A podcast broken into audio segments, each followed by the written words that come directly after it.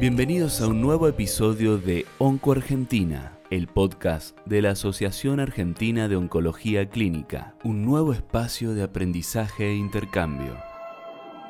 Este episodio es presentado con el apoyo de PIN Pharma. El tema de hoy, seguridad de Neratinib Estudio Control. Bienvenidos, soy Victoria Costanzo, soy oncóloga clínica. Me desempeño hace muchos años en la unidad de cáncer de mama del Instituto Alexander Fleming y soy docente del curso superior de oncología de la Universidad de Buenos Aires y de la Escuela Argentina de Mastología, de la Sociedad Argentina de Mastología. Bienvenidos a este podcast donde hablaremos de seguridad de neratinib, basados en el estudio Control. El estudio Control es un estudio de fase 2 publicado en Annals of Oncology del 2020 por Barcenas y colaboradores y actualizados en el último San Antonio. Neratinib es un inhibidor, un inhibidor irreversible de tirosinquinasa con acción sobre EGFR, HER2 y HER4. Está aprobado para adyuvancia extendida en enfermedad temprana y está aprobado en enfermedad avanzada en pacientes con progresión a dos líneas.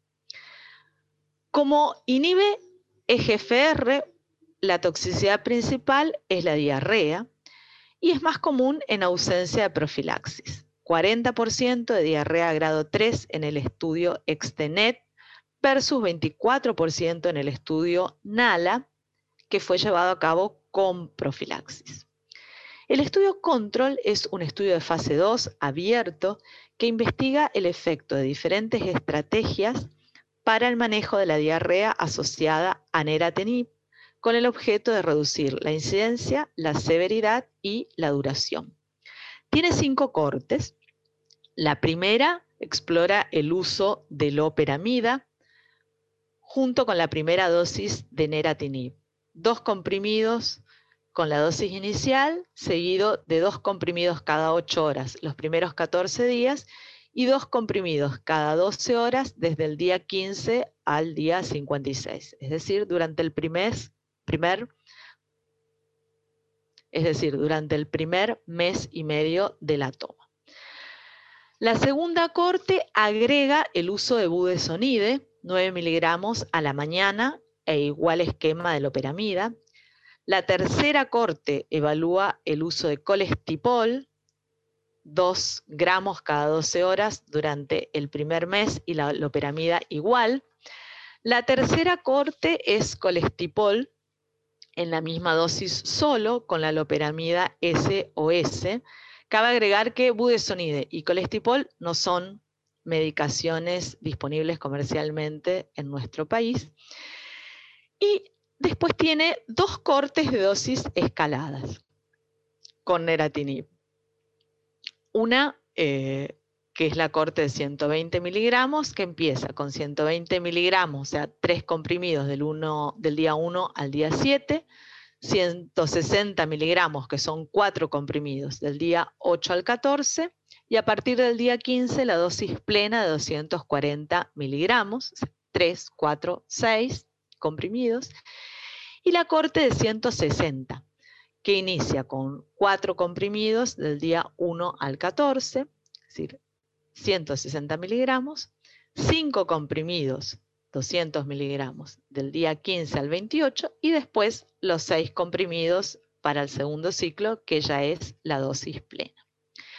Este estudio incluye pacientes que recibieron trastuzumab, hipertuzumab y TDM1. Todas las estrategias de profilaxis se implementaron en el primer y segundo ciclo de neratinib. Es un estudio que inició en 2015 solamente con la corte de loperamida y fue agregando las demás cortes. Las últimas cortes agregadas son las de dosis escaladas. Además, los pacientes completaron un diario de calidad de vida. El objetivo del estudio fue, evaluar incidencia y severidad de la diarrea. Su punto final principal es la incidencia de diarrea grado 3 en comparación con los datos de Extenet. y en forma secundaria evaluó otros eventos adversos serios y en forma exploratoria la calidad de vida. Se incluyeron 501 pacientes en 50 centros. Es importante recalcar que todas las estrategias mostraron reducir la incidencia de diarrea mayor o igual a grado 3, que ninguna de las estrategias evidenció diarrea grado 4, comparando con los datos de Extenet. La inmensa mayoría de las veces los episodios de diarrea grado 3 no fueron recurrentes, avalando el dato de que el neratinib genera cierto tipo de adaptación y por eso la diarrea está limitada a los primeros dos ciclos. La mediana duración de los episodios de grado 3 fueron de 1 a 2 días y otra vez la mayoría ocurrieron en el primer mes. A modo de ejemplo, con la incidencia de diarrea grado 3. El Extenet mostró 40% y fue de 30% en la corte de loperamida y fue de 15% la incidencia de diarrea grado 3 en las cortes de dosis escaladas. Con respecto a la interrupción del tratamiento, fue por diarrea recurrente, fue de 34% en el estudio Extenet y fue de 15% en la corte de loperamida y de 12% en las cortes de dosis escaladas. Y con respecto a la discontinuación definitiva por episodios de diarrea, fue de 17% en el estudio Extenet, de 20% en las cortes de loperamida y de 3% en las cortes de dosis escaladas. La mayoría de las discontinuaciones también ocurrieron en el primer mes. Diarrea que requiriera hospitalización fue un evento raro del 0 a menos del 1,5%. En todas las cortes, la incidencia de diarrea fue similar aún en pacientes que hubieran recibido pertuzumab, que también es una droga que en, el segmento concurrente con quimioterapia tiene un 10% de, de incidencia de diarrea grado 3. Obviamente, el segundo efecto adverso en frecuencia en las pacientes de las cortes con loperamida fue la constipación, que fue de 57 a 70%, repito, en las cortes que usaron loperamida, pero mayormente de grado 1 y 2, y fue menos de la mitad, 30%, en las cortes de dosis escaladas. Con respecto a la evaluación de calidad de vida, todas las estrategias mostraron un deterioro en el primer mes de la calidad de vida que de todos modos no alcanzó el umbral de significación estadística y se recuperaron después de esos dos primeros meses.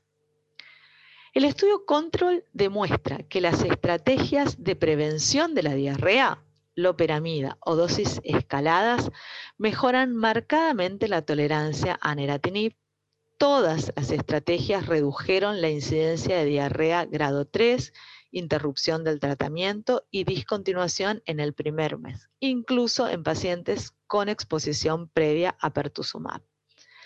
Náuseas y constipación fueron los eventos adversos que siguieron en frecuencia. Las dosis escaladas bajaron sustancialmente los porcentajes de constipación a la mitad en comparación con las cortes de loperamida, sumando un beneficio a esta estrategia. El reporte de calidad de vida muestra un deterioro transitorio que no es suficiente para alcanzar el umbral de deterioro clínico significativo y que se debe probablemente a los episodios de diarrea y constipación porque desaparece después del primer mes. La estrategia de dosis escalada es particularmente provisoria, por un lado, porque muestra los menores porcentajes de incidencia de diarrea grado 3, interrupción y discontinuación, y además permite evitar los efectos adversos de constipación derivados de la toma de la operamida, llevando la incidencia de diarrea a porcentajes similares a otras estrategias como tucatinib, lapatinib o pertuzumab. Como conclusión, el manejo proactivo del evento adverso diarrea durante el primer mes de tratamiento reduce la incidencia, la severidad y la duración de la diarrea, como también el porcentaje de descenso de dosis, las discontinuaciones y mejora la adherencia al tratamiento. Así pasó un nuevo episodio de Onco Argentina. Para conocer nuestras diferentes actividades científicas, los invitamos a visitar nuestra página web y a seguirnos en las redes sociales.